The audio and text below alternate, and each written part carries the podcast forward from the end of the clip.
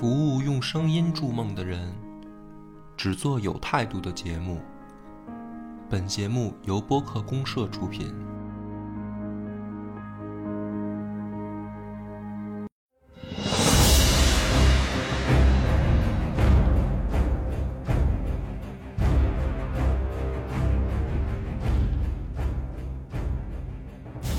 大家好，欢迎收听超级游文化，我是金花。我是恶霸波，这个又来了，今天还是魔兽，今天还是魔对兽这个跟上两期不一样的是，上两次我们录的时候，这个怀旧服还没开呢。哎，对，昨天我也是嗯。去从达纳苏斯 一路跑到暴风城去找你，我我还我还以为你是一人类，结果我是一精灵，我也是特意跑到这个这个 人类暴风城这边升级的。一路被小怪伏击是吧？对，主要是可能如果还在那个布鲁找我们的，应该是找不到了找。不到。现在公布一下咱们现在确定下来的服务对，我们现器，在确定下来的服务器是这个凌风，是叫凌风吧？凌风啊，对，凌风凌风服务器的联盟，嗯对吧？为什么换呢？而且我们中间其实还换过一次，对吧？因为上回我们写在那个介简介里了，换到那个帕奇维克是吧？不说也行因为因为因为因为这个很很开服之后就遇到了非常这个这个史无前例的大排队，火爆，嗯啊，排非常火爆。排队十个小时。我听你说是因为有好多人找到了不下线的办法。对对对对，其实这个特别尴尬，这特别尴尬。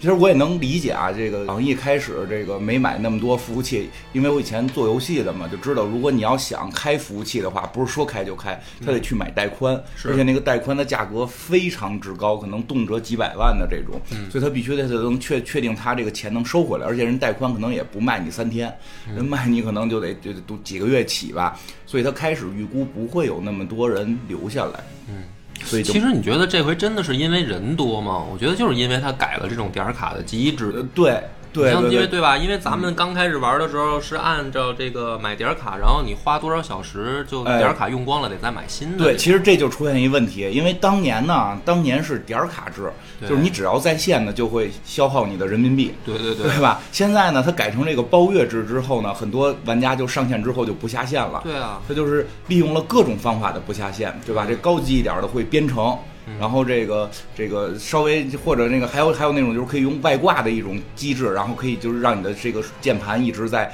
那个相当于被模拟按键，然后这个人就不下线了。然后后来我发现更神奇的是有用电风扇的，嗯啊，电风扇、哦看过有那种空调小小视啊，频，对对对对啊，对，电风扇、空调、筷子、牙签儿，各种这个设备就上。那电风扇不是能摇头吗？对吧？那键盘给搁在那个它摇头的路上啪就能碰上这个键盘所以那个人就会在游戏里一直蹦不下线，就真的导致了非常多的人，就是我即使。因为开始说排队嘛，然后呢，嗯我们上线就觉得再上线比较麻烦，很多人就开始在这个游戏里选择了这个这种方式不下线，就导致其他人根本进不去。因为我甚至夜里四点起来看排队，也是这个 排队真拼，够够拼的，可排队两三个小时，你知道吗？我之前在之前那个服务器，我前三天我只玩了一次，哦，就是这个，就是排不上呗。而且第一天还能排上，嗯，因为第一天大家没发现这些。这些这个妙小妙招，生活小妙招没发现，所以大家还会下线。好歹大家会睡觉嘛，我就夜里两点起来打。结果第二天发现夜里起来两点也排队仨小时，白天是排队十个小时。然后更关键的是进入游戏之内也排队，对就是那个怪它会刷新嘛，所以这个大家就都排成了这个一个长队，漫山遍野的是队伍，哦然后很对吧？我看到过这个视频，对吧？很多很多人还说我操，这跟跟排号似的，跟那个挂号似的。其实我也挺纳闷的，那你你排了十个小时进游戏，然后为了打一个怪再排仨小时，这个乐趣在哪儿？所以最后玩我们换到了一个最新开的服务器，然后排队会少一点，还真没不排。嗯，晚上排队反正也得排个二十分钟，但是相对于现在来讲，就属于不排队的服务器了。我觉得挺好的，因为我觉得这个也，我记得当时啊，咱们刚玩的时候，不是还有人算账吗？啊就是说那个玩魔兽是一个最呃便宜的嗯娱乐消费方式，就是还算说你一个月呃顶天了能用多少张点卡，嗯就比如说你是一个学生也好，或者你是一个上班族，嗯还算。结果现在这种应该说更便宜了吧？对，七十五块钱一个月嘛，对然后他买三个月还能更便宜。对我估计，所以看来这个拥拥堵的状况可能得持续至少一个月了。我估计，我估计可能不会，因为我我反正我这一路上，我去找你这一路上啊，就是达纳从达纳苏斯跑到暴风城这一路上，我也碰到了在一块儿跑路的精灵，你知道吗？很多精灵都不爱在黑海岸做对。对对，然后我还就是直接就微信就是私信人家，我说那个怎么走，哦 我忘了 我都忘了怎么跑了那图。然后没他说那个他说你去哪儿啊？我说我去那个铁路堡。他说没事，我也去，你跟着我吧。我这一路上跟人聊，我说哎呀，真是这快十年没有哦没有重新再接触了。其实算算是哈，因为我记得我们玩的最疯狂那会儿是，呃，零八零九年吧。嗯就是快十年了，我说我都不不知道怎么怎么怎么跑这图了。嗯人说没事儿，说我也是，嗯，好说多这种回归的。啊，说回归的，说那个就是佛系升级。说我预计那哥们儿说的，带着我跑，一边跑一边聊嘛。他说我预计我升到六十级用一年吧。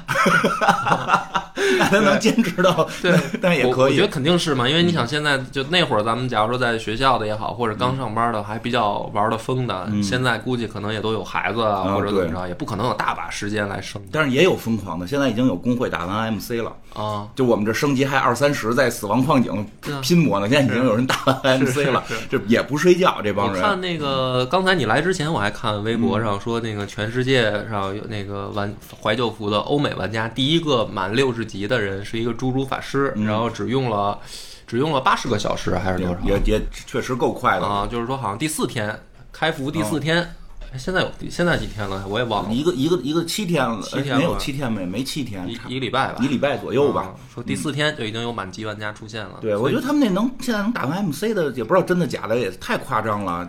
太夸张了。我看咱们工会里边儿最最高的三十，现今儿我出来看的时候，最高级的三十，对也就咱们就是上班的人，也就玩成这样，已经就可以了，就看坚持多久吧。对你说一下工会名字。啊，对对，黑水公园，黑水公园黑水公园的这个我我也在里边我们现在这个 先先先先从休闲升级开始打。对对，也也一百多人呢，我们也不是小工会啊，我们也一百多人呢。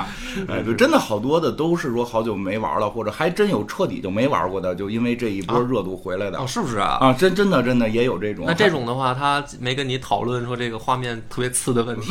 没有没有，因为还在摸索怎么玩。还有那种就是没玩过这个版本的，就是之前就玩的啊，直接比如说从太阳井上啊，对对对，直接从那会儿玩的，就有很多回来体会一下这个变态的、让人痛苦的这个六十级吧。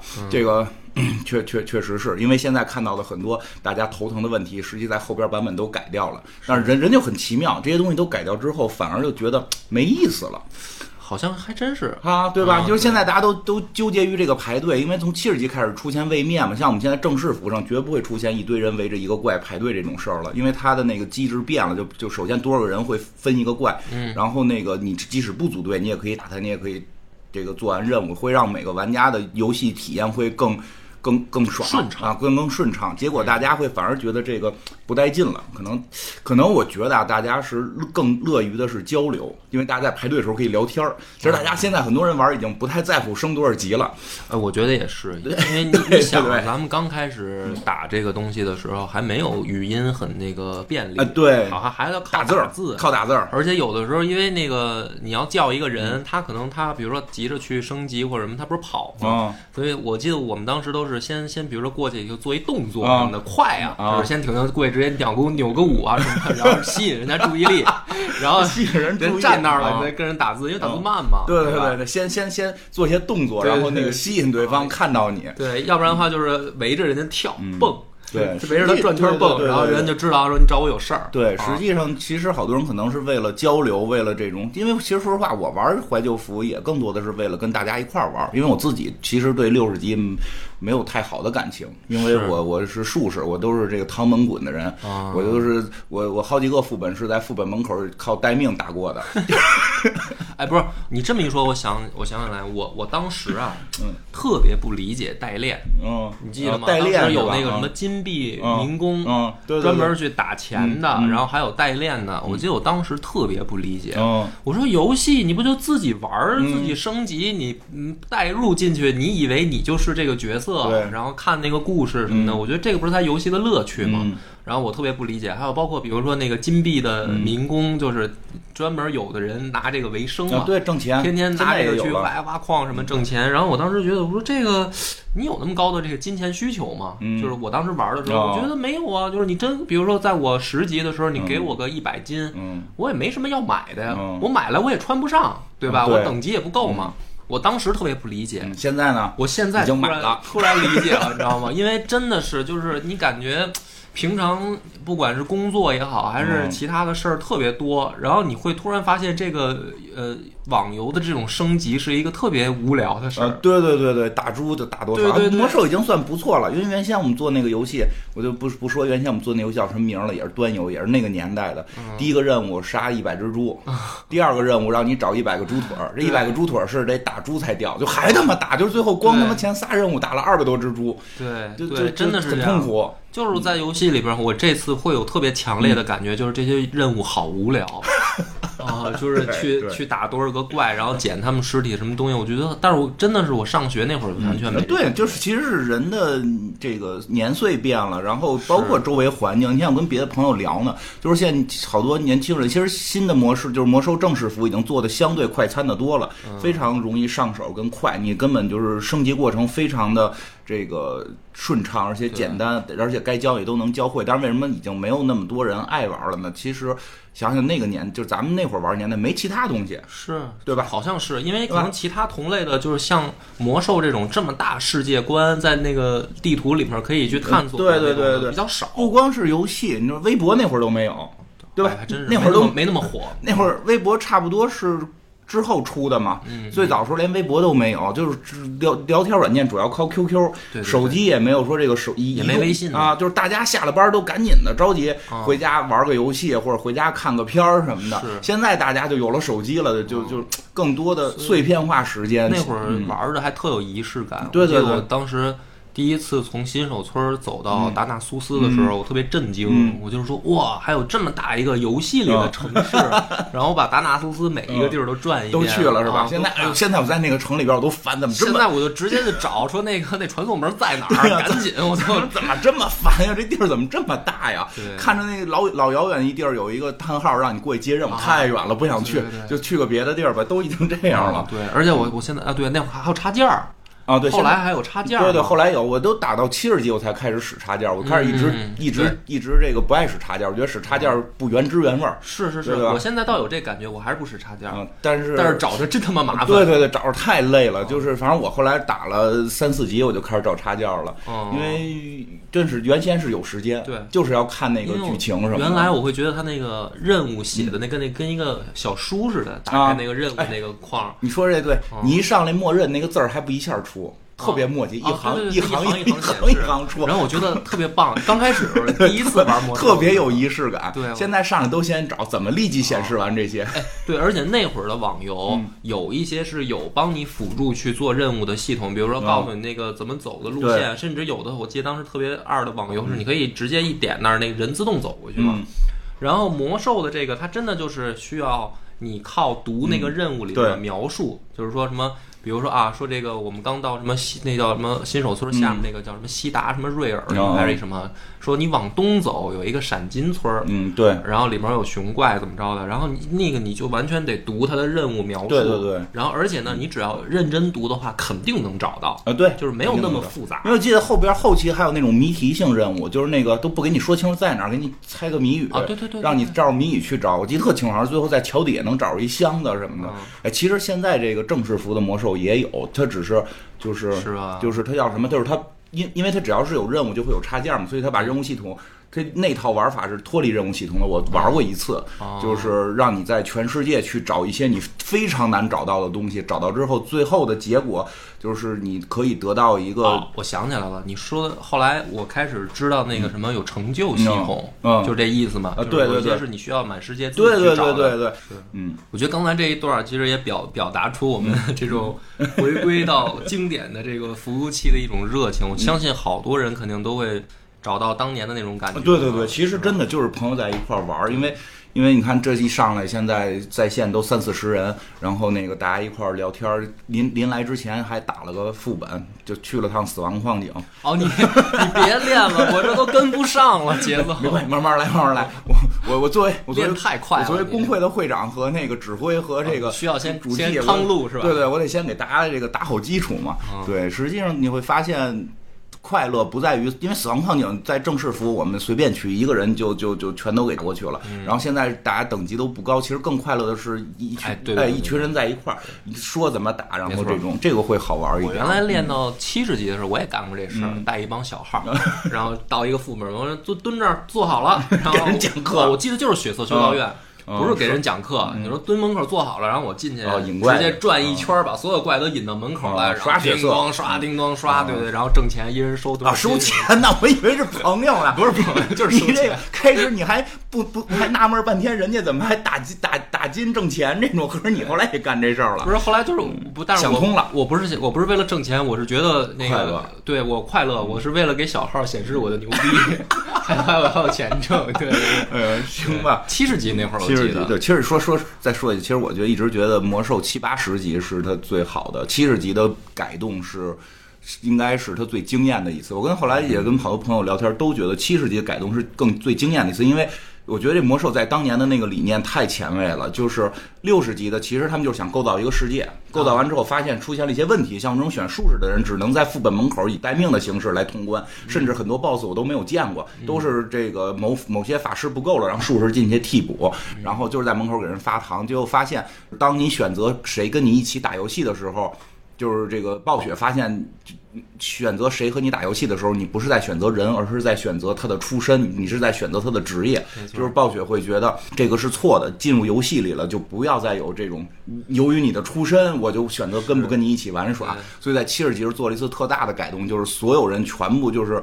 大量的混合职业，然后对吧？他的理这个作为这个战，就作为 T，你不能只选战士。应该那个叫什么天赋系统是吗？呃，就是我记得就是说，等于比如说圣骑士吧，你既可以当奶，对可以当 T。哎，对对对，哦因为在六十级的时候，虽然他有 T 天赋，但是他没法当 T，他没有嘲讽啊，啊然后他也扛不住啊，对吧？然后像术士这种，他就诚心要把数值做低什么的，这种这个这个仇恨做高。其实术士的问题是仇恨太高，然后但但但在七十级时候提出的理念就是，你跟谁玩游戏，不是选择他的出身，而是选择他是不是你的朋友，他是不是玩的好。我觉得这个理念还挺先进的，行吧？然后咱们可以聊正聊聊这就二十分钟，我 靠。这都这活儿太好干了。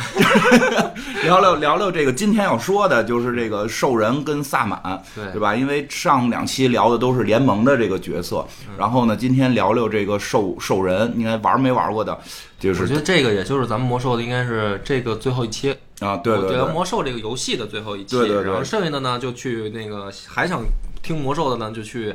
呃，服务器里面找到我们的优惠，对对对然后我们一块儿去带大家体验就行了。对对，我们可以一边体验一边讲，哎，这个方法很棒，可以骗更多人来。然后呢，就是聊聊兽人啊，就是部落这边儿，这个这个现在来讲，因为游戏分联盟就跟部落嘛，两大阵营体系，其实部落。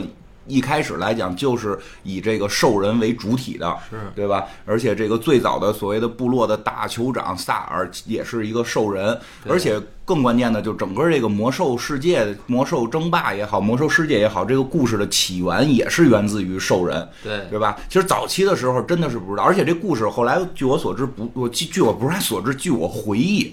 不是瞎编的，不是说有了魔兽世界才编的这故事。嗯这故事在魔兽争霸二、魔兽争霸三的时候，这故事就有了，因为我记得是在某些那会儿还有杂志呢，嗯，是这个什么什么这个大大众软件呀、或者什么什么游戏什么那种杂志上看到过他的这个短篇的这个这个记录，就是实际上也就是把游戏里边一些对话给提炼出来，然后写的。其实这个故事在一一一直都就是暴雪在构造这个世界的时候，故事就已经有了，嗯、然后呢，这个兽人是怎么回事呢？就是。所以在最早玩的时候不知道，最早玩魔兽争霸的时候不知道，觉得就是一个星球上面有两拨人打对我我当时第一次玩也是，我以为兽人就是艾泽拉斯原生的一个啊种，族。对，后来才知道不是，合着人家有一个自个儿的星球，对对吧？人家这有一个叫这个德拉诺的这么一个星球，这个星球那非常的美丽。非常美丽，我跟你说，后头这个这个这个几十集的时候，后来有一个叫叫叫叫什么德拉诺什么，我我忘了哪名版本名字了。啊，德拉诺之怒吧，好像是什么，哦就是时间穿越了。忘了名字了，反正就是时间穿越了，穿越回了古代的德拉诺，哦就是人那那不就是。就是就是我们是的这些现这些角色是可以可以穿越到那个，你没玩过那版本是吗？啊，过那玩那个版本特别酷，就是回讲述整个兽人的历史，哦，就是这个这个讲述到就是我们穿越回去了，穿越回回古代了，然后发现德拉诺非常美，因为在七十集的时候我们可以去外域嘛，外域其实就是德拉诺爆炸之后嘛，对除了一个叫纳格兰还是纳兰格的那片草原，剩下的地方都特别的这个破败嘛，对吧？然后。哎，我们在那个版本的时候可以看到以前的这个兽人的老家，绿化搞得很好，特环保。绿化搞得非常好。然后呢，这个那个星球生活生活着两大种族，一个是兽人，还有一个就是德莱尼人。就是德莱尼是外来的，他不是原生的，他是外来民族。但是我们回到那个时间点是已经有德莱尼了，就是说，然后呢，就那个那里边就给你讲述这故事怎么回事，就是说这德莱尼啊，原先不是这个外域这这个德德拉诺这个星球的，但是德拉诺这个名字是德莱尼起的啊，对对对，对吧？对，这个所以得讲一下这个德莱尼是怎么回事，越倒越远，对，很简单，很简单，我们尽量的讲的快一点，后头主要我们要讲一些这个这个跟真实历史跟真实历史相关的事情，就是说这个。就是之前不是讲过这个这个燃烧军团什么的嘛？就是他们啊，这燃烧军团这个老大，他就是看上了一帮德莱尼人，想把这帮德莱德莱尼人转化成自己的属下。结果这德莱尼人呢，上面有这个三个大头，这三个大头里边有两个归顺了，有一个没归顺。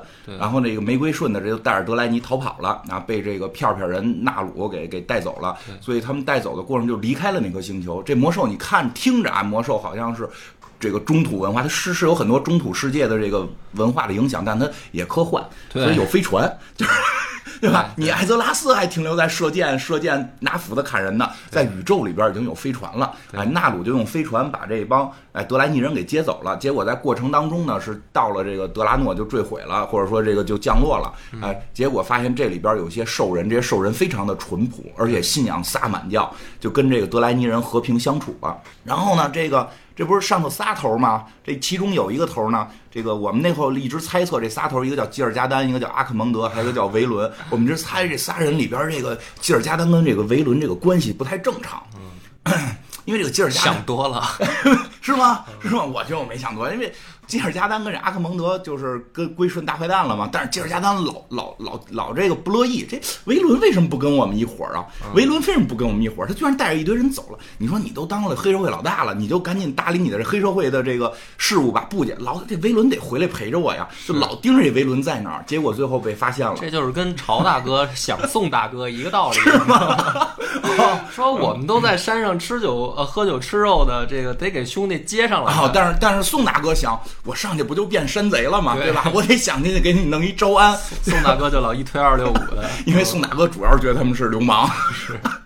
然后，但是宋大哥在江湖上发现自己结交的也都是流氓，对，都发现都是流氓，而且还不安全，没辙，老被人绑在法场。对，对，对，对，对，反正官府也抓，还不如我当一个黑社会老大，我把他们弄招安了，对吧？然后这个，但是维伦没这么想，维伦想的就是我一直要藏好，结果还是被这个吉尔加丹发现了。发现之后呢，离着远呀，他这个这个离着远，他不不好动手啊，他就准备祸害这帮兽人，让这帮兽人把这帮人给弄了，把这帮德莱尼弄了。所以他最后就是跟就是，而且这个历史当时是他们刚刚找到的，呃，刚刚开始观察兽人，对，然后真正说开始了解兽人，就是开始有交流，好像就是从萨尔。啊，还是萨尔他爸，萨尔萨尔他爸那一辈儿，萨尔他爸那一辈儿，德拉诺德拉诺七雄。那会儿我们玩那个德拉诺争霸的时候，叫德拉诺七雄，有七个大大头。然后这个这个萨尔他爸是被排挤的，对对，因为萨尔他爸是一个比较正直的双狼氏族，一个比较正直的一个兽人。但是那些兽人其实都相对比较淳朴，然后呢，都相信信仰萨满教。萨满教是一个相信自然的这么一个这个民间宗教嘛。这个跟跟这跟历史呢，萨满教特别相似，主要相信的是祖先，然后。这个动物的这个灵魂，然后这个风火雷电这这些这些这个元素，然后呢，他就跟他们能沟通嘛。然后呢，结果呢，这里边这个就是吉尔加丹这这这坏人呢，就是把这个。这个兽人其中这个萨满给一个萨满给迷惑了，反正还有一个有有点曲折，先迷惑的师傅，后迷惑的徒弟。奈奥祖啊，对，后来是发现这个奈奥祖还是一个有操守的人，对，有操守啊，不够坏，不够坏，那得找一个，那那这种时候找什么人呢？一定是找那个就是野心大、职位低、能力差。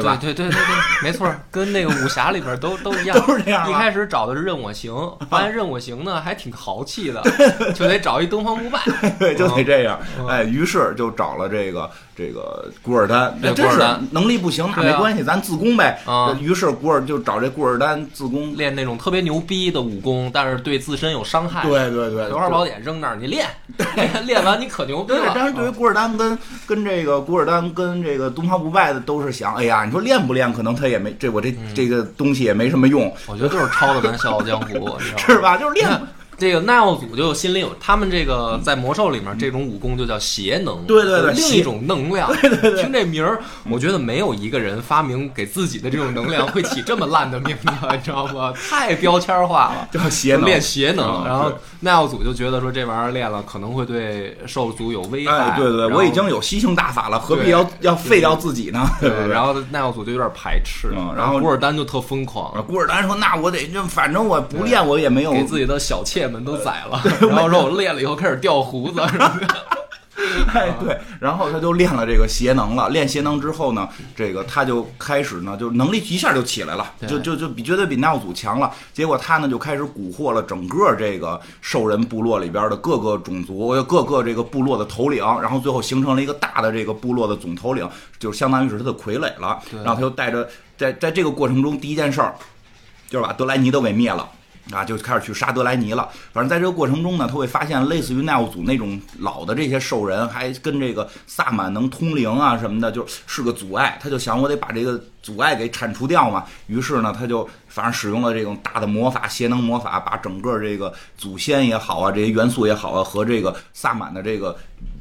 沟通给切断了，但是导致了一个问题，就是他们这个星球就不产粮食了。嗯，因为因为就是邪能嘛，你听这名字就不像能产粮食的东西，邪能布满整个大陆，然后这个大陆就慢慢慢慢就不，这个星球慢慢慢慢就不行了。那不产粮食得吃饭呀，兽人也得吃饭呀，对吧？包括他们还这个这个喝下了什么这个恶魔之血，对然后让自己变得。像药水哎，对对，东西喝了这药之后能变得更厉害。对，所以在刚开始的时候，因为我先玩了魔兽争霸，魔兽争霸里面的兽人都是大部分都是绿色的，嗯我以为他们就是这色儿，嗯然后后来还看到前面这个故事，嗯才知道说兽人其实不是绿的，啊，就这什么色儿我也没弄清，因为开始是就是主要他后来老吃书，开始说是邪能就变绿了，对，但是后来于萨尔是绿的，萨尔一出生就是绿的，对他不好意思改，他后来就说这个啊，也不是喝了邪能，喝了血是先变红，然后那个后来再变绿，反正他就有很多种说法。总之他们是皮肤颜色变了，然后这个这个把这德莱尼给灭了之后，反正德莱尼剩下一波人跑跑掉了吧，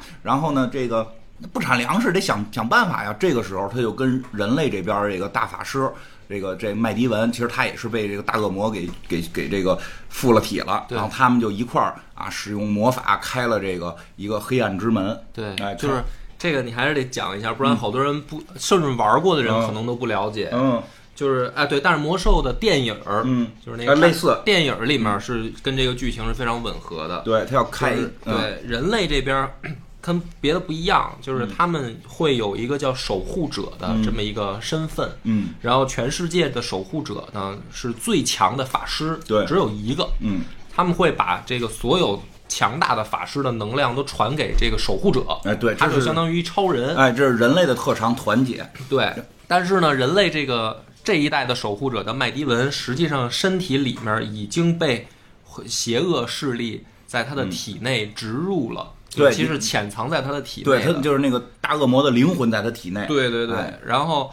这个麦迪文等于在人类的星球，嗯，然后跟恶魔沟通，对。然后那边是古尔丹在兽人的星球跟恶魔沟通，对，然后两个人其实得是两边两使劲同时使劲儿，对。但是大家呢，这个剧情其实第一次看的时候大家不知道嘛，就是看电影的时候，而且电影拍的真的不好。对，电影拍的不好，不好，就是没有这种震撼的反转，嗯。就是大家都猜到了这这肯定不是一好东西，就是那种感觉。对对对，但实际上，它这个剧情设计的还是有起伏的，就是说，嗯。大家应该想的是说，你看人兽族入侵的时候，人类这边的一个领袖就是这个麦迪文嗯。守护者，就哦，原来压着一内鬼，啊，对对对，就是那种应该是这种感觉塑造出来才对主。要是看的时候我们都知道他是内鬼。然后，哎，说到这儿呢，就是后来是是七十集吧，应该是七十集。所以我觉得七十集确实那会儿做的不错。七十集那时光副本不是有那个黑暗之门嘛？就是就是也是回到历史上去看。然后我觉得他，我觉得暴雪这个思路也特别有意思，就是你回到历史上，就是说有堆有堆这个能穿越时空的龙，想把这个麦迪文这个开门这个事件给破坏掉。嗯其实开门是导致艾泽拉斯后边一系列的这个问题嘛。结果作为我们这些探险者要去保证这个门能打开，因为历史不能被改变。我觉得这个思路祖母悖论那种 科这个幻的，就这种思路很清奇，所以我们我们这些普通的玩家是扮演过坏人的，是过去帮兽人开过门的。对对对，所以这个你看，这个魔兽就是这个到处抄，你知道吗？什么都抄，什么都能用的都给用进哎，然后两边一开门，于是这个兽人才大量的涌涌就是涌了进来，哎，就是发生了第一次、第二次大战。山。头部队，所以他其实你看玩游戏的时候也是，我说我当时玩争霸三的时候，我就想象啊，自己脑子里瞎想，我说这个种族真牛逼，嗯。就是他们每一个人都是战士，哦。天生的战士，都那么能打，一出来以后都是那种块儿特大。的。啊。后来看故事，他说人家来的是先头的那种特种部队，人家派来的是能打的，不是人家家里也有孩子，也有女性，也有老祖母这种角色。对对对，老弱病残都没来而已，是来的都是牛逼的战士。对对对，嗯对。不过在小说里边说，虽然他们很强壮，但他们技巧性偏差，所以人类通过技巧还能一战，但是依然是暴风城这个开始被灭掉。然后后来第二次大战就又又开始这个这个人兽大战，就超上了精灵啊，然后。然后兽人这边超上了巨魔呀，然后这个矮人、侏儒都已经都加进来，然后这个己方的混战，最后是兽人全部被打败，而且打回到了这个这个德拉诺。对然后打回到德拉诺，然后这个时候就我们之前讲人类讲那个圣骑士那一期里边提到的这个图拉扬和和他喜爱的女伴儿，这个这个风行者大姐，然后带着另外这个这个卡德加法师几个人就冲进了外域，然后冲进外域。呃，我想一下啊，啊，这已经是这是应该这个是第三次大战了，就是他们最后这几次大战之后，最后冲进外域之后，这个啊那会儿我想一下啊是这样，那会儿就第二次大战的时候，这个古尔丹也已经被被打死了，然后他们就是哎，古尔丹死了死了死死了古尔丹古尔丹被打死了。古尔丹被打死之后呢，这帮兽人呢在老家就过不来了，嗯嗯，老家过不来了，老家在老家就就很惆怅，这很很惆怅，怎么办呢？因为不产粮食嘛。这个时候奈奥祖。奈奥祖就想，就我现在在练邪门歪道，不是为了自己武功高，我得拯救我们我得的族群，我得拯救我们的族群，要不然我们族群就饿死了，这粮食过不了冬啊。对对对然后 存亡续种的问题。于是他也信了邪能，然后又开了门，他发生了第三次大战嘛。第三次大战最后就是图拉扬带着兄弟们把这帮兽人打跑，甚至打回到了这个回到了这个德拉诺。然后呢，但是呢，这场战斗非常面积非常大，非常混乱，所以很多的这个兽人在这些战斗中就都被留在了艾泽拉斯。所以现在我们看到在游戏里边的兽人，实际上。都是说，基本就是说从，从这个德拉诺到了艾泽拉斯没再回去的，对对对。以及他们也不想回去，因为回去而且没饭吃，而且等于都是第二代、第三代，好多人都不知道前面发生了啊对对对对都不知道。我记得对，特别印象深的是什么呀？就是《魔兽争霸三》的时候，兽族的开场动画嗯。直接是一个萨尔从梦里面惊醒嗯的那个 CG 嘛，就是他做一梦，然后有人给他托梦，然后告诉他说这地儿不能待了，啊你们得赶紧坐船走啊什么的。嗯。然后呢，人在现实，就是你玩游戏的时候，他又出现了，嗯。就是等于梦里那个人又出现，从变成一只乌鸦，然后变成人，实际上就是麦迪迪文。嗯，然后呢，这个萨尔，我记得剧情里面我我印象依稀印象啊，还挺觉得挺挺怀疑的，哦就是说你他妈谁呀、你你丫谁呀、你就告诉我，还跟我不是一个种。儿啊，你还是一这这长相的，啊。就是我们的我们的上帝不应该也长成兽人的样吗？应该这个意思，对吧？对对对。那你谁呀、你就是你说的话可信吗？然后那个麦迪能当时我记得他那个台词又特深刻，他说。你们能来这儿就是我带来的，就是，然后当时萨尔都惊了嘛，啊，那你还你多少岁了？那意思，对啊，我就，因为萨尔是在艾泽拉斯这边，相当于是在艾艾泽拉斯长大的嘛，对对对。对吧？他出生是在哪边出生我忘了，反正他是是是他出生那会儿正好那个刚刚跨门的那会儿嘛，嗯。哎，然后呢，这个结果这个这个纳奥祖就就是又带着来打被打回去了嘛，结果纳奥祖那我不能。就这会儿他才想明白，因为你说他都打过艾泽拉斯，你们兽人打艾泽拉斯没打过了，你干嘛还打艾泽拉斯？因为他就觉得我开那门那儿肯定有吃的，我得过去抢去。然后，但是这会儿突然就想明白了，哎，我再开几个别的猫去别的星球不就完了吗？嗯我说这脑子才反应过来，于是他就开始开别别的门。但这会儿这么听是挺淳朴的哈。很淳朴，因为嗯那儿有粮食，去那儿去那儿抢去，就是这思路。但是那边发现抢不着，咱们再找别的地儿。哎，他这个思路其实就是跟那个 咱们北方游牧民族 其实特别像要进长城的那感觉一样所。以说，它确实有历史依据。你说，你觉得好像纳奥祖这些行为很搞笑，其实游牧民族基本都是这都是这思路，对啊都是这，因为那儿有吃的嘛。因为我他们去别的地儿，没准是他们这个这这个这你往北走，他妈看见极光了，你疯不疯？对呀、那我不是全死了吗？更死得快。但是这儿我抢不着了，我没辙，我只能开始尝试别的路。但是他又开了好多其他的门，结果这会儿这能量太强，就把这个德拉诺给撕碎了。嗯，德拉诺就炸成外域了，就炸炸成炸成一块儿一块儿的了，就所谓的后后来七十级去的外域了。然后呢，图拉扬这帮人呢，发现这一旦炸坏了之后，而且这些门儿不一定哪儿就可以过来妖怪了。嗯，那我们还开着跟老家的门儿，这不老家又得受到更大威胁吗？于是他们把老家的门儿在德拉诺那边给毁掉了。听起来特别像云，就是 德拉诺是一块云啊，盘，对，就是所有的人都可以从万一这儿过。万一病毒进来，我在你们这儿下片儿，我不死了吗？哎，所以图拉扬他们就非常的英勇，就他们在门的那边啊，他就是出了门把门给锁上了，他在门的那边把门给毁掉了，所以整个图拉扬他们就是在故事里边就没有再回来，直到我们上个版本，他后来上次也讲了加入圣光军团了嘛，他之后又回来了，但是在我们的故事里边他就没回来，但是呢，留在艾泽拉斯这帮兽人怎么办呢？对吧？就是就是完打战嗯说白了就是本地化。对吧？战败了，战败那战败，对您说这真是这历史非常相似。你已经到人家土地上，你就得融融入人汉化嘛 融入人家的文化，对，对吧？融入人家的文化。然后这个他们其中有一个这个之前讲过，这七巨头之一有一个一直特正直的这个双狼氏族嘛，他这个被一直。不太支持入侵这件事儿，所以被排挤，被被放逐，还放逐到了艾泽拉斯。他生了个孩子啊，这孩子有个兽人名，我记不清了。然后这个他被人类给捡着了。哎，人类这个指挥官很奇妙，他就觉得这东西有经济价值，这个搁马戏团里边儿，对不对？因为那大的兽人你不好驯化他了，这小的我从小驯化，我最后能进马戏团啊。然后就开始从小训练这个小兽人，于是这个小兽人就开始了本地化的这个教育，什么战略，说原来兽人是没有任何战略跟技巧的，就是。我们就是猛，我们就是猛，我们他妈壮，我一个打六个，对吧？我怕你。但是这个萨尔开始学会了战略、战术、外交，然后等等等等，以至于，但是呢，他一直是这个低人一等，被当做奴隶，被被这，哎，真是也就有点跟黑人也有点像，因为当时很多的这个兽人是被被当做奴隶这个圈养的，但是他是属于能够进主人屋的一个这个高级奴隶。对但是他后来慢慢也发现了，哟，就是我有我的其他的，就是我有我我不是人类，我我有我的种族。这就跟罗马的历史就特别吻合了。嗯嗯就是罗马是这样，就是奴隶他不是一个说特别低贱卑微的，就是咱们想象当中的角斗士，对，嗯。就是有一部分的奴隶是跟他的这个主人啊、嗯。关系非常好，嗯，而且呢，主人会就是说会分一些财产给他。给他，嗯。比如说这个主人真的是一个特别大的这个领主也好，或者说是在比如说元老院里面嗯。干事儿的，嗯。就就像咱们现在理解的资本家，嗯。就你的主人，假如说是什么这个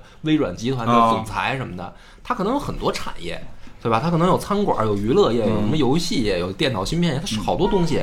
然后这些事儿呢，他他他有的就会交给奴隶来代管。哦，然后当这个主人有的时候死的时候，而且这奴隶干干的不错的时候，这个奴隶是会得到财产继承的这个权利的。你说这个，我想想，咱们清朝也类似的是吧？因为清朝也实际最早是有奴隶的嘛，对吧？以披甲人为奴，像那个和珅的大管家刘刘全，他那个叫专有专有一个词儿吧，嗯就是叫什么呃当然，这个现在说可能有点又破坏民族团结啊，。不，当时当时那个那个封建社会啊，在强调现在不是现在历史上，呃对，现在民族团结，实际上他建立过汉八旗嘛，啊对而且呢，这种汉八旗里面好多都是包衣出身。对包衣，包衣呢，就是说呃呃，八旗子弟的这个贵族家庭里面有这种家家奴似的嗯。奶妈呀，嗯。什么这个啊对管家呀、管家。陪的书童啊，啊对。这些叫包衣，嗯。就是家里人，嗯。家里面的服务员。嗯。啊，真的。然后这些包衣呢。日后混的好了，因为他比如皇帝嘛，皇帝家也有包衣嘛，嗯然后给你个这个去给我们呃宫廷供供这个制作衣服的材料的这么一个差事，你去哦江南收去吧。啊叫江南织造。江南织造，这就是曹雪芹他们家祖宗就干这个的，听见没有？？曹雪芹家里是奴隶出身，对呀、嗯，这这就是这样。但是非常有钱。曹雪芹他们家原来对对吧？你这是一越说远。不过说这个曹雪芹的爷爷吧，应该是曹寅，爷爷还是太曹寅曹寅嗯是韦小宝的原型。是是，他不是帮着在在康熙旁边陪读，帮着弄鳌拜，嗯对吧？后来下去江南当织造，这个哎有有些相似。对，所以说有时候像我们这个民民间这个曲艺节目里边讲的这个君臣斗里边，这个和珅他们家那个这个叫什么？和珅也是包衣，对，和珅是皇帝的包衣，他自个儿下头还有还有他的奴隶，就刘刘全儿是吧？对吧？但是你看和珅，和珅是皇帝的包衣，人家就能掌管一个国家的这个经济，对吧？这个他底再往下这包衣这刘全儿，这当时也是七行八市嘛，很多这个节目里边都有，这真的假的搁一边儿，咱就是这个习俗是这么个习俗，所以就是这个，而且就是刚才你讲罗马这个，我觉得也特别。跟这个特别相似，因为实际上萨尔的一个原型其实明显是角斗士那个片子，对对对吧？因为角斗士这片子后来他得睡王后啊。特别棒！我觉得院长，你看这些东西的时候，只倒着看的吧？都啊，有这情节，反正有这，他得不是因为这个萨尔这里边有一个非常明显的情节，这个情节就是睡人类女性，不不是睡，就跟人类女性有一种莫名的亲切。因为早期的时候，他最后那也是有那个时光任务嘛，就是你去救萨尔的时候，有一个人类女性在帮他，因为他是从小跟那个人类女性一起长大的，所以他人类女性有一种。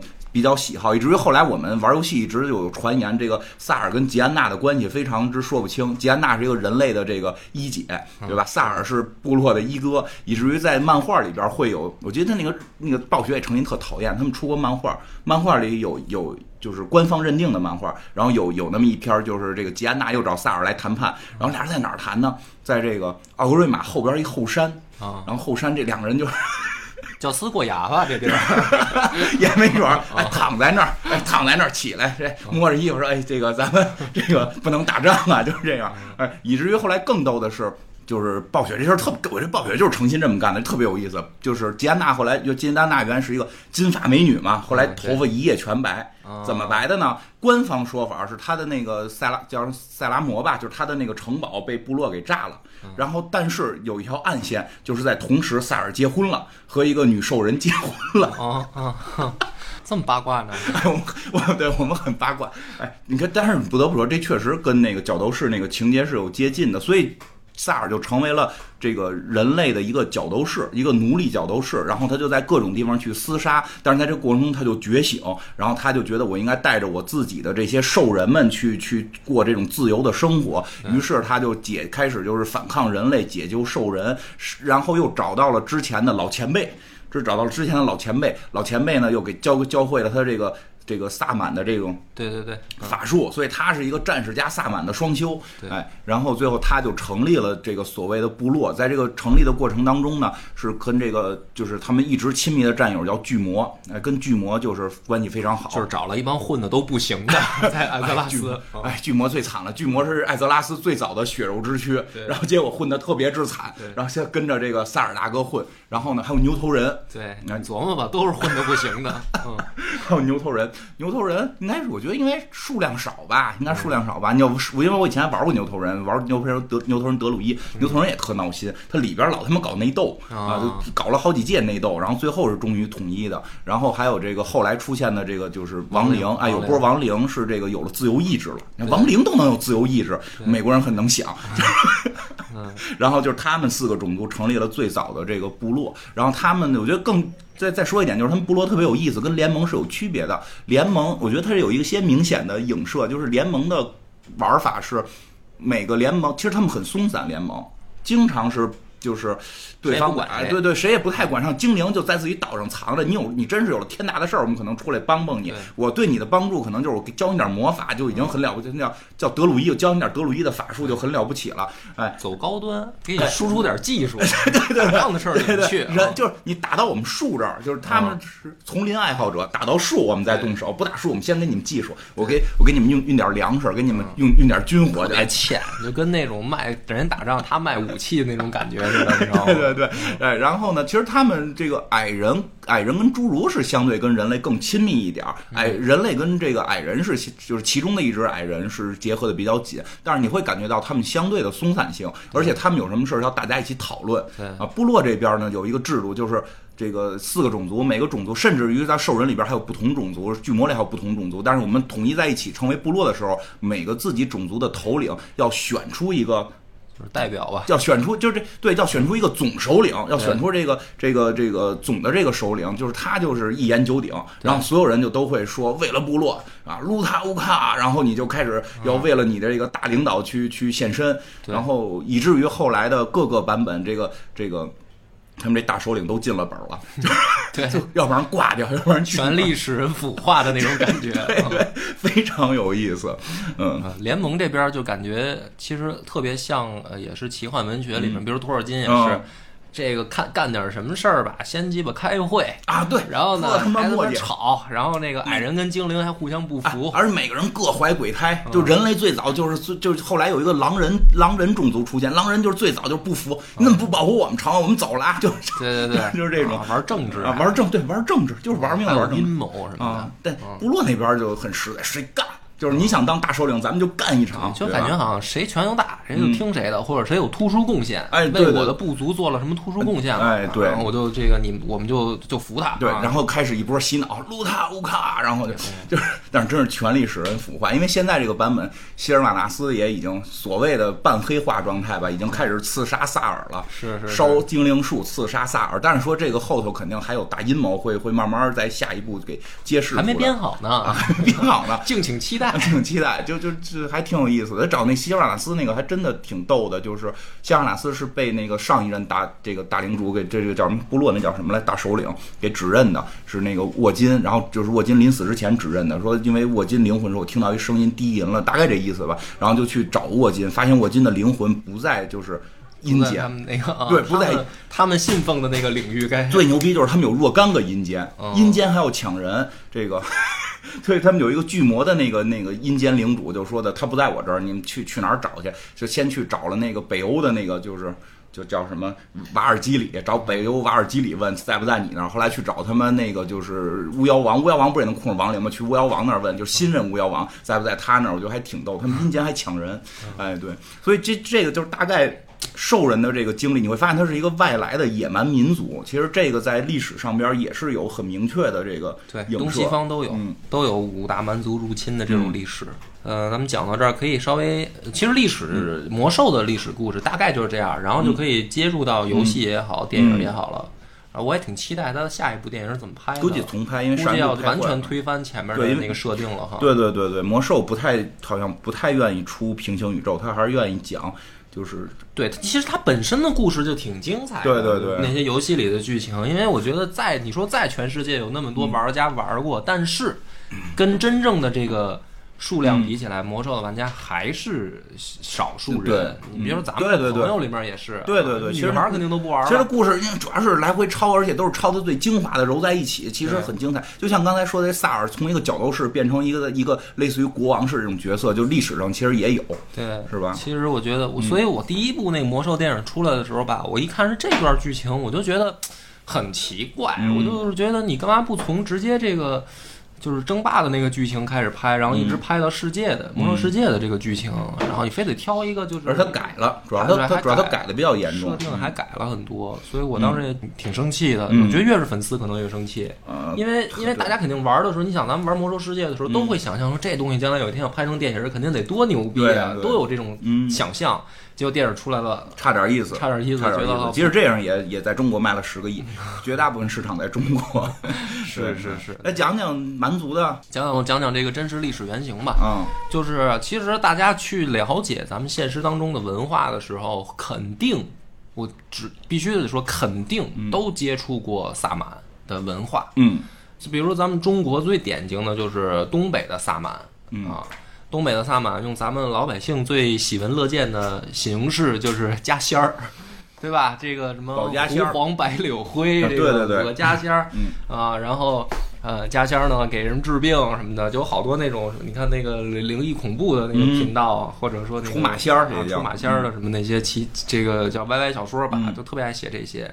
然后呢，呃民间呢也都也都知道，呃，一到东北说什么这个这就是南叫什么南毛北马，嗯是吧？北那个不要不要过山海关啊，说这个南边的人太猛，这帮逼太敢太能弄，是吧？嗯然后这就是萨满文化的一个延续。嗯啊，而且在全世界范围内呢，其实它好像有有这样的一个萨满文化的怎么说呢，叫覆盖范围吧。嗯呃，我自己推测啊，就是我纯是个人我的见解啊，嗯就是它为什么在全世界范围内同一纬度都有这种文化带呢？就是因为游牧的这个习俗，就是它迁徙的这个路线，对，所以 其实从东到西。沿着这个纬度线跟这个民族的迁徙线都有萨满文化遗留下来。嗯那么什么叫萨满文化呢？或者说什么叫萨满教？嗯啊，它其实是最早就人类最朴素的那种宗教形态，脱胎于巫的文化。就是什么叫巫呢？就是巫师嘛。嗯这个巫的文化就不光是游牧民族了，中原也都有有都有。就是你看巫那个字，实际上就是呃，就是一个象形字改过来的，两个人，然后中间像祭坛那样的啊，有一个图腾，哎，图腾式的东西，这种巫文化演变出来，那么在游牧民族就慢慢慢慢变成了萨满。嗯这个巫师呢，或者说他们叫萨满祭司啊，后来其实就是巫师，嗯它的这种作用或者功能，在一个游牧的部落里面会非常的突出。它有几个啊，第一个，呃，指示大家的这个生存方向，因为它要迁徙嘛。迁徙的话呢，呃，需要问老天爷的意思啊，就是我们这个部落，咱往哪儿走能水草丰茂，啊往哪儿走能活下去啊啊，是吧？走不好就走大冰天，走到西伯利亚就全玩完。对啊，那这个时候呢，他就得有一个领头的，相相当于意见领袖吧，嗯就是我得站出来说服大家，对吧？跟着大 V 对，就是跟着我走啊。那他怎么说服呢？这在原始社会或者说古代呢，不可能说啊，因为这个给你分析啊我看到我有一哥们儿的朋友圈儿说那儿，这不太可这能。不这不行，对，呃，那他得换一个说法，嗯就是我跟神聊过，神给我的启示就是一个意思，啊其实。对对对但是呢，这个就得能忽悠人嘛。嗯你能见着吗？你见不着，你见不着，能我能，能我能那你得听我的呗。哦这个就是巫师当时一个很重要的、呃作用，嗯给整个部落指引方向。你包括西方其实也也有这种类似的啊，你比如说这个摩西劈开红海，嗯带着这个以色列民族这个出埃及，嗯这都是被写在圣经，这是要被写在圣经里的民族民族的神话对的历史的部分，你知道吧？就它非常重要。嗯你要没有这么一个领头人，像先知一样带着大家走，嗯这个民族呃，或者说这整个部落它怎么生存下去，就就就打个问号了，有可能就活不下去了。那至于为什么它能成功呢？因为走错的那些带错路的不就没了吗？有道理啊，对有道理，活下来的都是成功的。对呀哎，对，你说这太对了，就突然有人想起来了，就是说这个说某某大富翁嗯。说他特别信风水，所以风水就是这个特别靠谱，对吧？嗯对啊因为那些不信的可能也信风水，你不知道，对啊吧？就是那一个道理。就是那帮萨满可能有四个萨满，就就是都是哥哥四个说好了，咱们东南西北四个方向走啊，咱们至少能把萨满教留下来。谁活下来了，谁就说自己那对了，反正没活那个就死了，谁也不知道真假。就是他们就算是真的死在外面了，他回来，比如说那帮兄弟肯定在外面过得也挺好的，反正也联系不上，对吧？对，嗯你看他肯定是，你说有的可能往东走，有的往西走，到西边可能比如说就变成什么。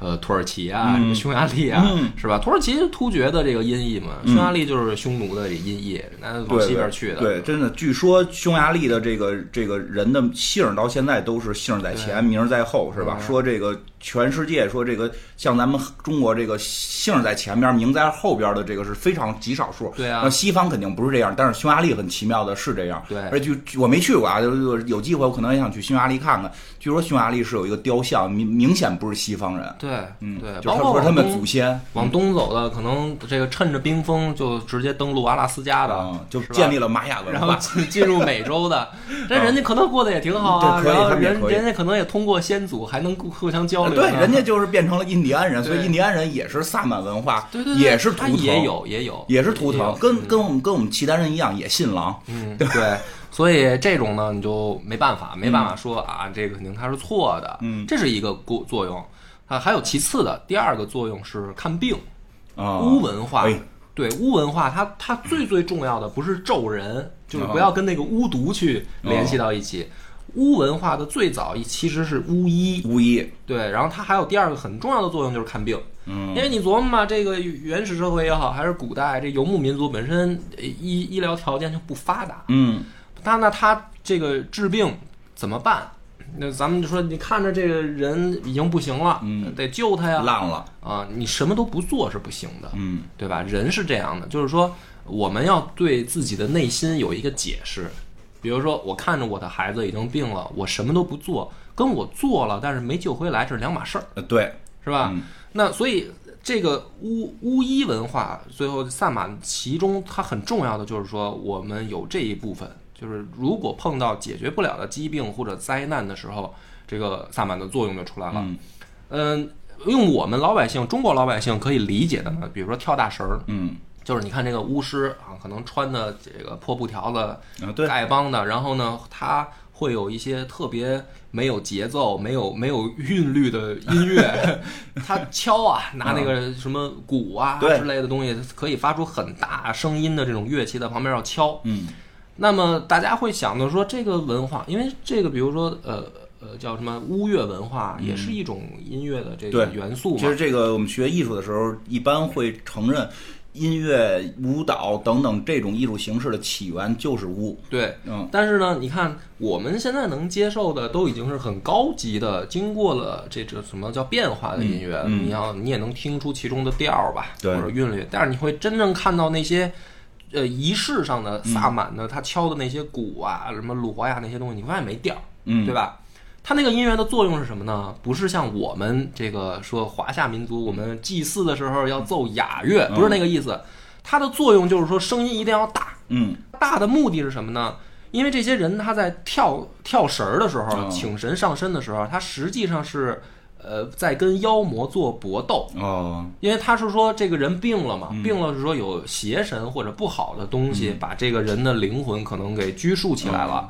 我靠唱的难听给他对吓走。对，实际上就是靠声音大，就是我们这个跳绳，我请在身上的，实际上是我已经开始跟妖魔搏斗了。哦，你说这个它像战鼓一样，哦你的这个作对用。如果没鼓可以打人脑袋，啊然后脑袋咣咣，对吧？对啊 一会儿就口吐莲花了。对，这不确实那个是是这个文化的一个延续。对对嗯那么这个是呃萨满文化里面很重要的第二个组成部分、嗯啊。那么还是那个问题，如果救不好怎么办呢？啊，你别关别着急，有有解释。救不好的，说这个妖魔的能量太太强大，我不行，对我不行，你可以请别的萨满来。找我师傅。对对对，啊，对，但是呢，也得承认说，有的时候确实谁也不行，就是嗯真正说跟这个大妖怪搏斗的时候，嗯我们输了，输了呢不好意思，那人谁没有一死啊？啊，对，但是钱得给。对 对对，但是信仰不能变 啊，但是说起来，这个就是因为因为现在还有好多地方有这个萨满习俗的这个延续，就就早期的这个萨满一定是跟神道就是佛道是无关的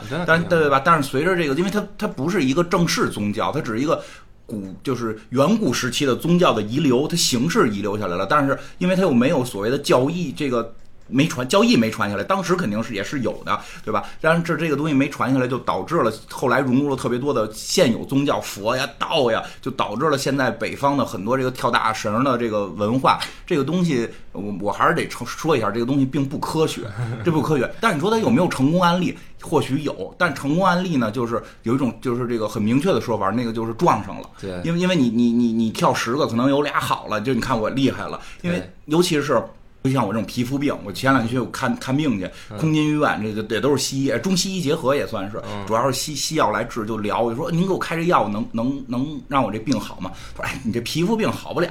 但是我说这就一直就这样，他说也不是，这东西靠人的一种这个精神力对自我自我抵抗、自我精神，因为你的精神会影响你内分泌，内分泌会影响你抵抗力，所以有的时候你你你就莫名其妙你就有可能好。因为像巫医这种东西，我觉得很多时候是一种精神力的这种，就让你相信了。对让你相信你的可能，你就因为我真的有的，我我身上有部分皮肤病是明显在西方医学也是说，如果你经常就是这个现代医学不能叫西方医学，现代医学也就明显的有说法，就是如果你总焦虑这件事儿，你总焦虑你这块儿是烂的，它永远不会好。你只要慢慢放松你的心情，会会让它自愈的速度变快没。错因为人是有一个自身的这个代谢跟抵抗的功能。对，就是人的这个意识会决影响自己的身体的正常的呃怎么说呢？叫健康与对对对，嗯就包括其实现在很多现代医学也实际上是在通过一些药来抑制住你的身上的病毒细菌，然后靠自己的抵抗力扛过去。对，所以这个好多呃巫医也好，或者说这种萨满啊，他这种就是请神来帮忙战斗，这个不是像大家想的是说这个到看心理医生说咱聊一个点儿收费啊，说两百啊，不是这个看法。他一跳，有的时候可能跳几天几夜。啊、你也挺累的。啊，这巫师跟那儿嘎嘎蹦，然后敲着鼓 跳几天几夜然后嗯这种情况下，这个有的时候说啊好了，嗯啊，是一个好的标准什么的。这个病人醒了就好了，啊，这跳几，你看我把他我把他抢救回来可，能是吵醒的。对，嗯但是就像你说的这个，嗯，人的有的时候就是有一种心理安慰作用，嗯嗯他觉得说哦。那这个祭祀告诉我了，说我已经把妖魔嗯战战退了。嗯这人的可能病人心里面就有信心了，就觉得我会好了。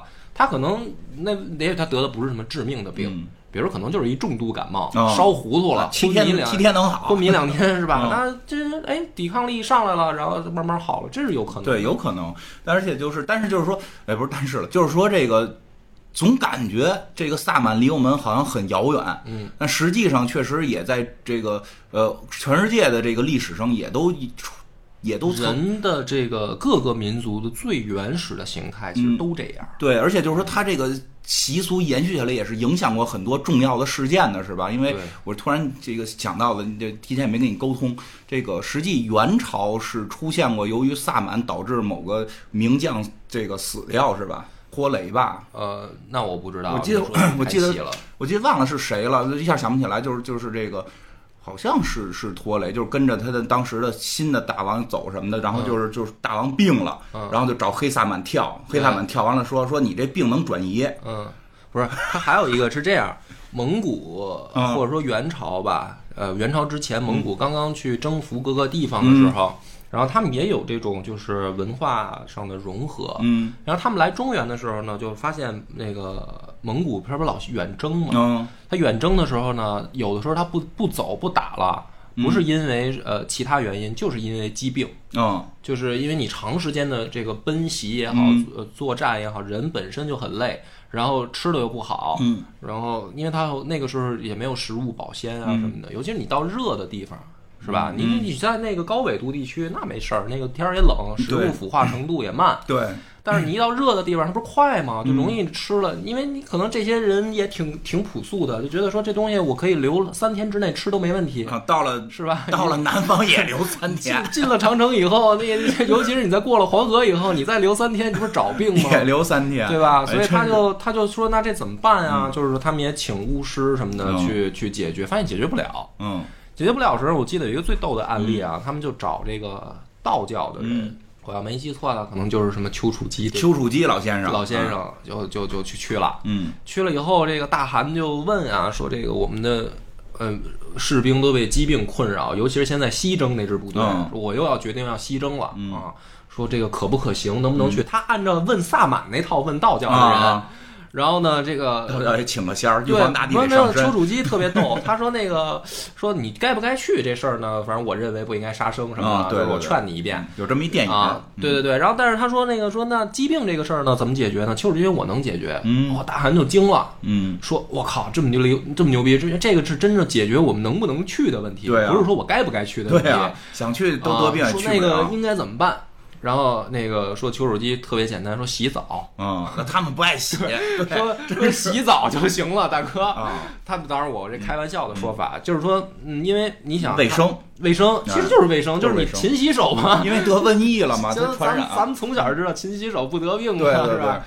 那个那，但是你看特有意思，道教为什么？为什么说洗手啊？嗯上善若水嘛，嗯。就是水它能够洗涤你的这个身体，嗯。然后其实还有一种就是说你洗涤你的精神对。的这个层面。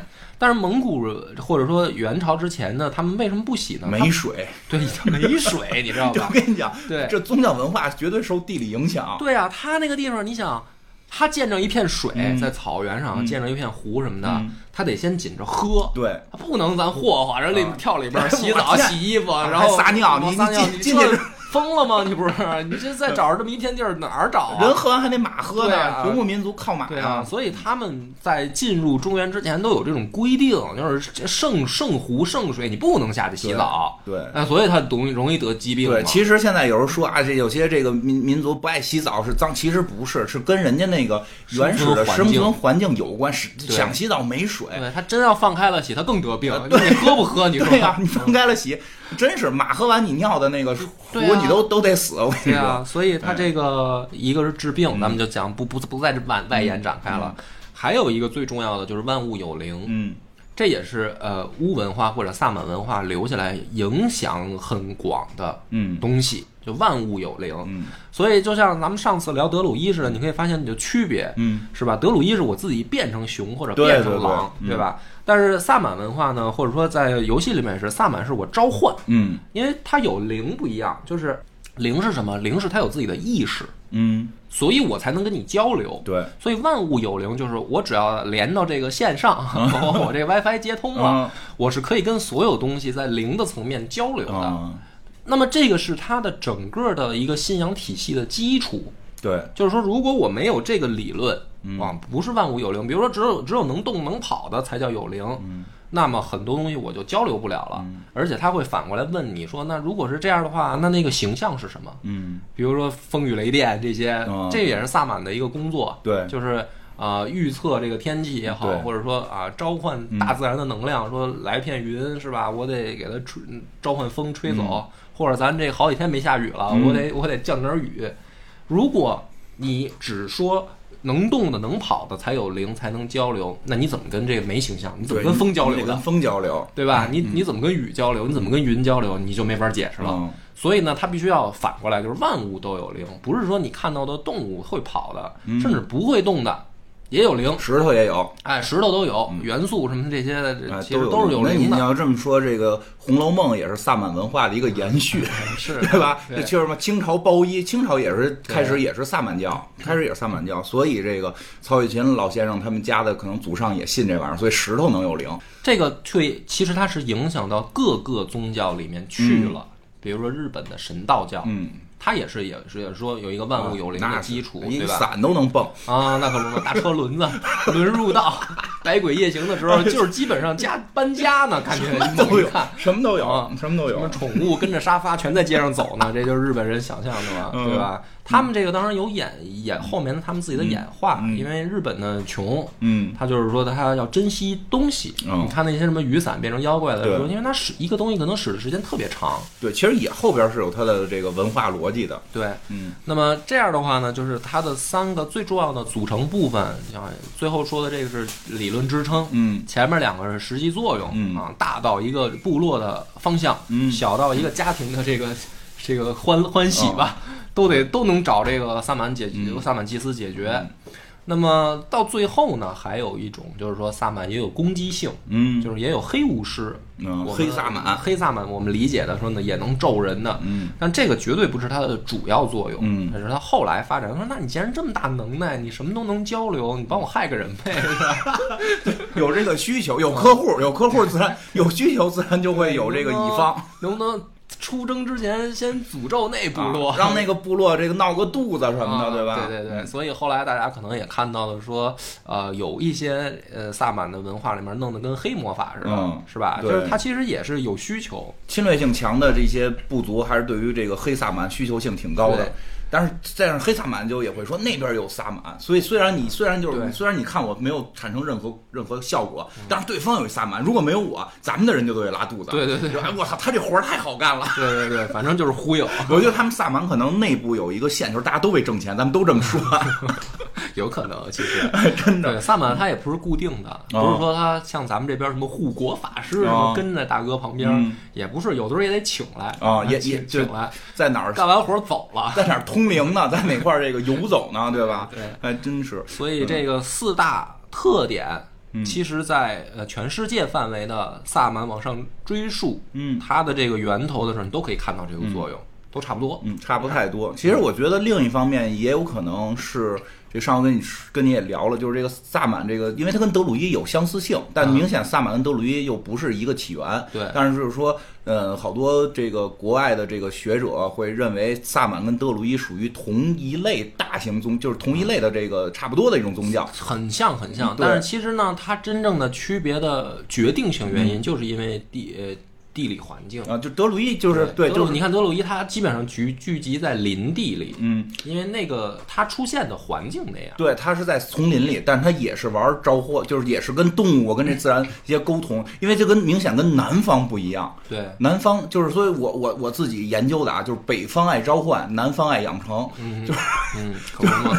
对吧？因为这事儿就是就就就有时候我们就会觉得，你听着特玄，那会不会真的说在古代就是有神，然后这个北方是一个召唤神，南方是一个养成神？其实也不是，因为它真的跟地理环境有关系。那会儿我跟人聊天就说说，那你说南方这个玩蛊。嗯，玩蛊的特别多，那蛊就是弄虫子，你得养啊。我说你这搁咱们西伯利亚这个萨满这儿，你能养？就是你你多牛，你多牛的蛊，你在这儿都得死，都得给你冻死，对啊对吧？但是而且就是这个，这不是有一种说法吗？说是这个以长城为界，这个以北就不好这个搞这个生产了，就就这个农业生产在降水量跟不上。啊，农业生产在那会儿跟不上，不像现在，咱们东北可以出好大米，但那会儿可能能力还有限，这个这个工具还都跟不上。有一段儿，这个也也不是不能说，现在也可以说了。比如老虎图腾那个书里头写了嘛，说比如说呃，我们刚刚开始的时候也希望在在草原上搞农农农业种植，嗯但是呢，就是因为这个水水土根本就不不适合对，它就不种不了。你真那么搞了的话，造成很严重的水土流失，嗯然后最后导致沙漠化都出现的很多地方。对对对，然后整个破坏了人家那个地方的自然平衡。嗯这个东西你一破坏，那这个很多，比如说小小动物，它就它就没法活了。呃对，没法活了，大型动物靠吃小动物的，大型动物也没法也没法活了。然后整个这个系生态系统一个链接断掉，整个嗯这个、这就包括植物也都受影响了。所以这个产生特定的文化跟信仰，跟它的地地缘环境或对者它地理环境是特别息息相关的。对，所以萨满，所以就是游牧民族一定要明白一件事儿，就是我们要去哪儿，嗯，这这特别关这键。特别关键。咱们到了这个相对南方这种鱼米之乡，从来不会考虑我们要去哪儿，对，我们要考虑是不是降雨。所以，我们龙爷文化就是在越往南方会越那什么，到再往更南方的时候，就是这个这个热带地区就就开始玩养成，包括好多的没知道好多那种可能置换的一些植物，都是在越南方的地方。吃 毒蘑菇，对，毒蘑菇，包括一些大的这个，就你看，这越往南方，就是这个这个越热，这些动物的毒性越强嘛，就都会导致了这种毒。这种这种制制制制造这种毒药啊，或者致幻啊，或者养成系啊，就这些文化会更多。而北方实在是没有，北方我们善有的是什么大熊，对，对吧靠力量。大狗熊，东北虎多大个儿，对不对？就是我们，所以就是对于这种大型动物也会有崇拜。所以你看，咱们那个按照地理地，就是说这个纬度来说啊，嗯你看那个北方地区啊，就是特别高纬度的，特别不喜欢，比如说有蛇的这种文化。啊、就是它呃，或者说并不并不是那么推崇。虽然说东北的这个家乡里面也有说蛇啊，嗯但是这个好像你觉得并不是很主流。对，越往南方越主流，嗯，对吧？尤其是你看咱们中国还有龙，嗯龙的这种图腾的出现，其实最早像我们造人的女娲、伏羲都是蛇神，蛇身。都是蛇身啊，。但是这个是另一回事儿，这个我们可以以后讲 相关的。讲其实他他他还不是因为光崇拜蛇，嗯呃，简单说两句啊，因为女娲一女娲实际上是青蛙，嗯，啊它是对，它的是青蛙嘛，然后青蛙是因为呃青蛙的繁殖能力强，嗯所以它女娲实际上原本那个字应该就是青蛙的蛙的蛙，对，它崇拜的是青蛙的繁殖能力。嗯但是呢，这个所以她是第一个女性，就是女性神嘛。嗯那么女性神出来以后，呃，其实代表的是因为是母系，嗯就是一个家庭里面谁说了算啊？是这个妈妈说了算，或者这个姥姥说了算。嗯但后来为什么这个出现说蛇身呢？是因为呃父系开始出现，嗯这也是因为人的这个生产工具发展了，打猎的生存率高了，嗯那男性能带来肉了，带回来肉了，女性出去的采摘啊，带回来都是水果蔬菜啊什么的啊，然后男性能带来肉了，所以男性开始有父系，开始占据家庭的主导地位的时候，他就得推翻前面的这个母系的图腾。嗯那么青蛙怕什么呢？它天怕蛇蛇，就给弄它是这么来的嗯啊。嗯所以这个有稍微的区别，但是南方越纬度靠下面的越越接近赤道的越玩蛇，嗯就是因为在南方地区不是个儿大就牛逼，嗯，对吧？有毒，啊！你看地上爬的蛇，啊细不长溜的，跟这个跟虫子似的，叭咬一口，哐，那个大个儿倒死了。哎，对，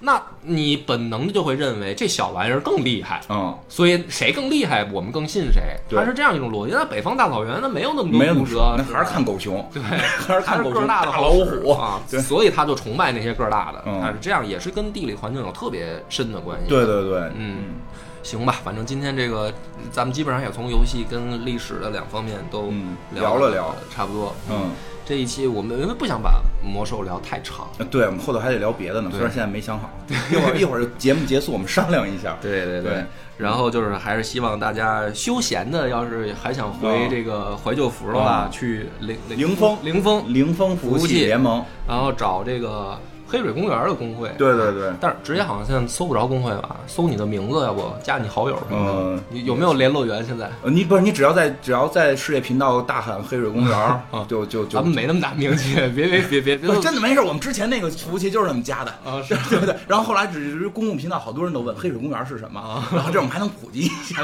那哦，那咱们应该把名字起成超级文化呀！对啊，对对，那就喊喊这个我超级文化跟加我们也可以，都行我。我在里面还是叫恶把波，然后院长呃院长名字不院对，不太好说，不就不是就是太复杂了。对花花院长分怒尊，对，嗯不太好找，不太好找这打不出来的就找我也找行恶把波啊，找恶把波或者在频道里面喊黑水公园，嗯好吧，好好，那咱们感谢大家的收听，本期节目到此结束，再见。